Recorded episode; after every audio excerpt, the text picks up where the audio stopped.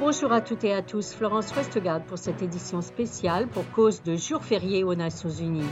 Immaculée Songa est une survivante du génocide de 1994 contre les Tutsis au Rwanda.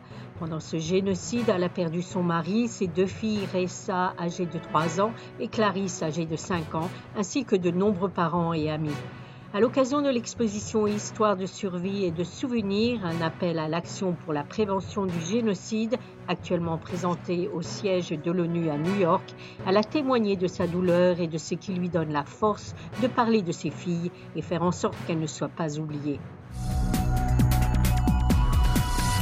Quand j'ai retrouvé le corps, alors on a exhumé le corps et puis je me suis dit, quand ils sont morts, je ne vais pas avec eux.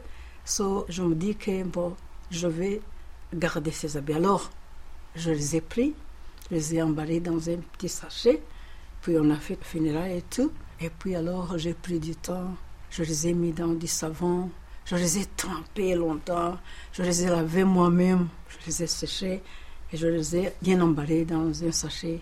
Et je les ai pris avec moi pour revenir ici où j'habite. Et puis après, comme je connaissais le Holocaust Museum Illinois, j'ai su qu'ils avaient une exposition. Ils m'ont demandé si j'avais quelque chose dans mes mains. Alors, c'est une grande occasion pour voir que mes enfants ils vont dire l'histoire, même si elles ne sont plus ici. Mm. Ils vont raconter l'histoire en regardant ces habits. Si tu vois ces habits, même s'ils ont été lavés, tu peux voir mm. les taches, les taches de sang et tout. Mm. Et tu peux imaginer comment elles sont mortes. Et Immaculée, euh, Comment arrive-t-on à surmonter un, événement si horrible? Au début, c'était très difficile, je vais vous le dire. Les deux mois après le génocide, j'ai refusé d'aller travailler. Je me disais pourquoi aller travailler? Pourquoi mes enfants ne sont plus? Pourquoi aller travailler? Ça n'a pas de sens. Alors je suis restée à la maison deux mois. Je n'avais pas de maison parce que la maison elle était brûlée, mais je restais chez des amis. Alors cette amie m'a dit mais il y a du travail à l'HCR et c'est comme ça que je, suis allée travailler à HCR Kigali. Mais après ça, j'étais toujours dans la souffrance. J'avais toujours les larmes dans les yeux. Même quand je marchais dans les rues, le monde était injuste.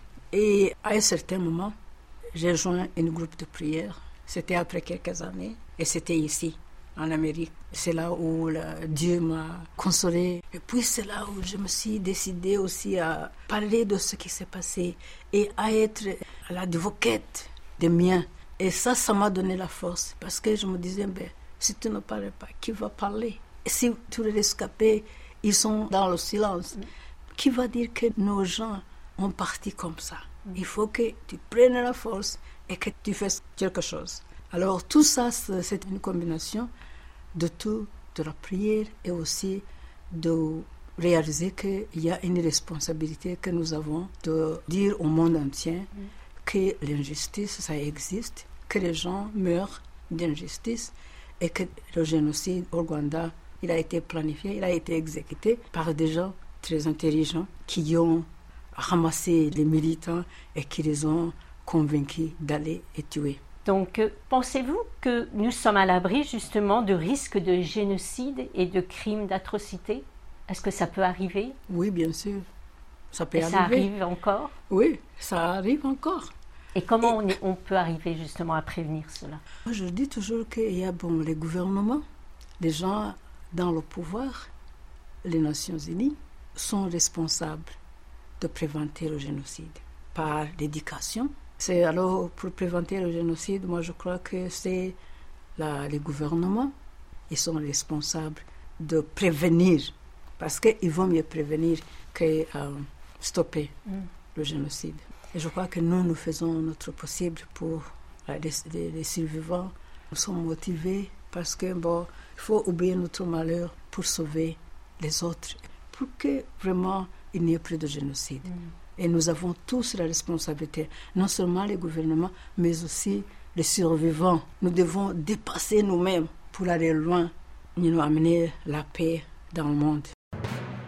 Voilà, fin de ce bulletin de Nuit Info. Vous pouvez nous retrouver sur Internet et sur nos comptes médias sociaux, Twitter et Facebook. Merci de votre fidélité et à bientôt.